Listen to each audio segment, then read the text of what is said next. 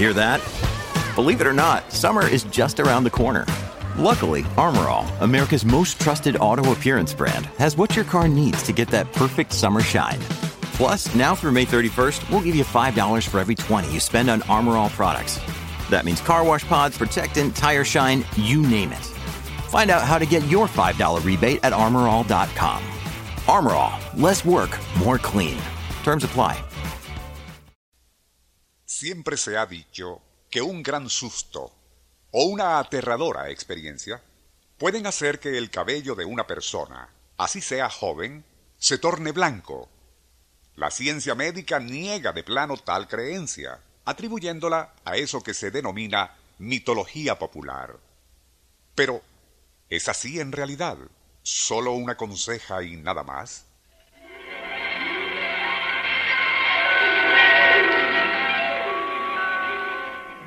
Insólito universo. Cinco minutos recorriendo nuestro mundo sorprendente.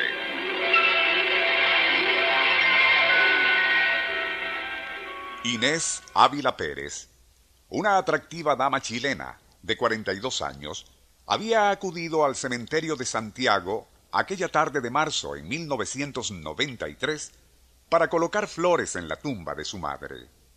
Al rato de estar allí, sintió un leve mareo, y como ya era casi la hora de cerrar el campo santo, decidió marcharse. Fue mientras caminaba por una de las estrechas veredas hacia la salida donde estaba el estacionamiento, cuando se repitió el mareo. Desconcertada, trastabilló, y al tropezar con un montón de tierra, perdió el equilibrio, cayendo hasta el fondo de una fosa recién abierta.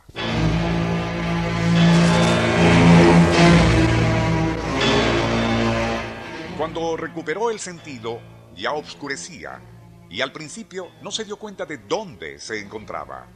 Pero casi de inmediato comprendió lo sucedido, y fue tal su impresión al saberse atrapada en el fondo de una tumba que comenzaría a gritar a fin de atraer la atención de los senadores en el cementerio. Pero nadie pareció escucharla.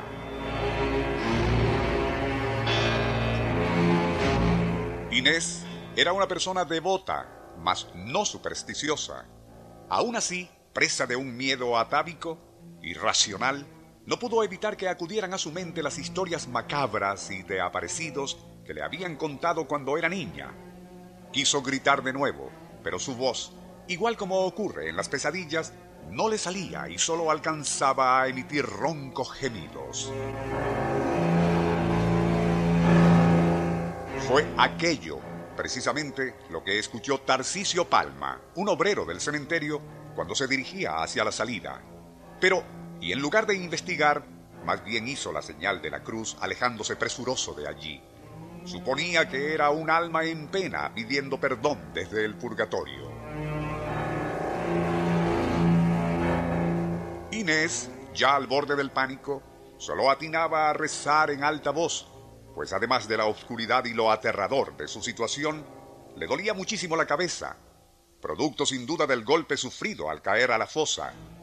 A medida que avanzaba la noche, la cefalea se hizo tan intensa que comenzaría a delirar y creyó ver cómo su difunto padre, así como una tía, también fallecida, se asomaban al borde de la zanja estirando sus brazos descarnados como intentando ayudarla a subir. Pero, y aún torturada por aquellas visiones de espanto, en ningún momento dejaría de rezar en alta voz.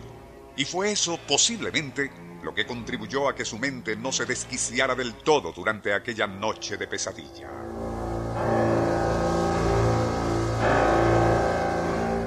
En algún momento, la fatiga y el terror debieron adormecerla, pues cuando recuperó el sentido ya comenzaba a clarear. Pero no fue sino ya de mañana cuando los obreros que habían cavado la fosa donde ella cayó y pernoctó acudieron al sitio y al escuchar sus débiles sollozos la rescataron.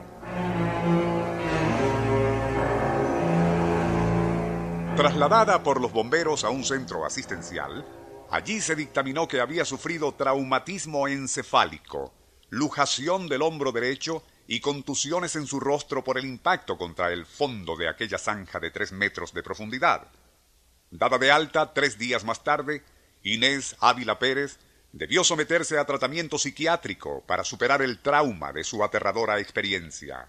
Una que, aparte de la huella psíquica que marcaría su vida, dejó otra y bien visible en su otrora negra cabellera. Buena porción de la misma se había vuelto blanca como la nieve.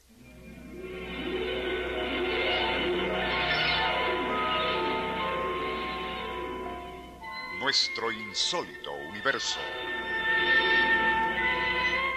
Email insólitouniverso.hotmail.com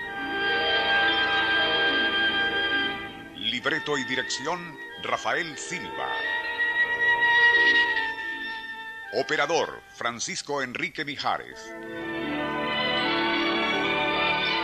Les narró Porfirio Torres.